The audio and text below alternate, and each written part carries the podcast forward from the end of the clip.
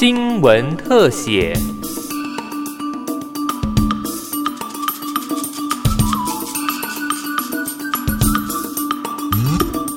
欢迎收听今天的新闻特写，我是尤柔纯。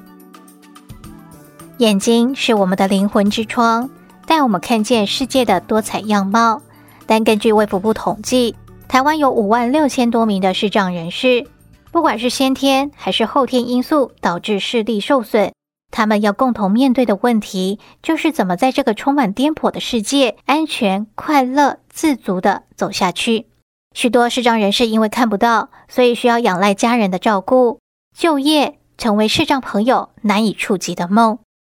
随着时代变迁，几十年来，台湾有一个奇妙的社会现象：视障者在就业上多集中在按摩产业，而这样的印象也框限了视障朋友多元就业的想象。投入视障朋友就业辅导三十多年的伊甸基金会视障服务处处长廖美芝，在和视障朋友互动的时候发现，其实他们还有很多对投入其他职业的想望，所以伊甸开始投入多元产业的培训工作。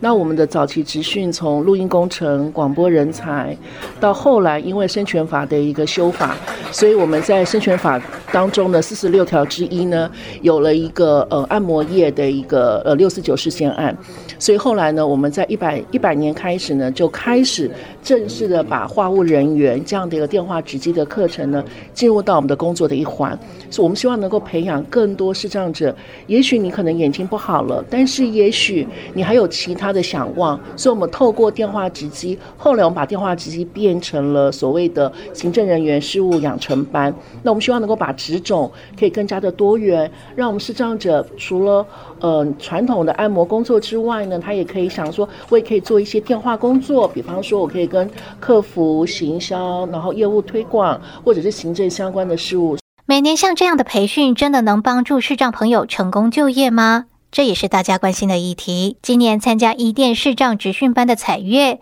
在科技业担任电脑工程师十三年，但在四十岁那年，他却被医生诊断出患有视网膜色素病变，还有夜盲症，眼球也逐渐丧失立体化知觉，视力骤降的他，走在明亮的路上仍然看不清楚，常常跌倒或是撞到东西，甚至在最熟悉的家里，也把自己跌得满身是伤。出门还要靠国小的孩子帮忙牵引，顿时人生跌到黑暗谷底。我开始害怕出门，我出门都要有人陪，最常陪我的是我的儿子。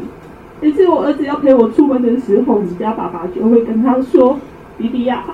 你要帮妈妈看住我，你要保护好妈妈哦。”这些话虽然在别人听起来好像很很窝心、很体贴的举动，可是在我的心里面却很难过。因为我不想造成家里人的负担。蔡月因为视力退化，不得已辞掉上手的工作，把自己关在家中两年，每天以泪洗面。觉得自己不应该这样下去，因为每天在家里，其实从确诊到进职训大概两年了吧，每天在家里这样也不是办法。再来，另外一个心情是，我觉得我小孩从小学进入国中了。然后小的也还在小学嘛，可是他也在长大。那我觉得进入国中是一个阶段，我不想让孩子看到说妈妈遇到问题是这样子的，呃，意志消沉这样子。所以我希望我带给他们的是，就是你就是要面对问题，要会去解决它，而不是逃避它。彩月要撑起来，当孩子的榜样。拿起社会局给的手册，他发现一定有视障职训班的课程。就来报名了。那进来职训班之后，其实真的帮助我非常大的是在心境部分。从职训班的老师身上看到，因为职训班老师蛮多也是全盲的，然后他们都能够这样来教我们，以及班上里面也有三个接近全盲的，然后我就觉得，哎，他们都能够，因为刚有听说嘛，最远就是苗栗，他们可以从苗栗，然后手杖这样突突突的就来台北学习，我有什么可以不能的？伊甸视障职训班每年开设一期，每期招收十名学员，为期五个月的密集课程中，除了心灵导师分享之外，更教导视障朋友如何使用盲用电脑，还有教授电话客服行销等技巧，让视障朋友在求职前先备好战力。处长廖美芝也提到，其实视障朋友不一定只能从事按摩业，要翻转这样的刻板印象，可以从培养多元职场技能开始。只要给他机会，不要因为眼睛啊，你眼睛看不到，眼睛不好，你就觉得否定他所有的能力。其实我们还有很多的潜能，是可以透过不同的场合、不同的一个工作的环境，可以被激发、被开发的。廖美芝也提到，每年约有五到六名的学员可以顺利投身职场。今年刚结训的学员中，更有两名已经没合到工作。伊甸基金会也呼吁企业主，如果有适合的职缺，请给予市长朋友一个机会，让他们从黑暗中迎向光明的未来。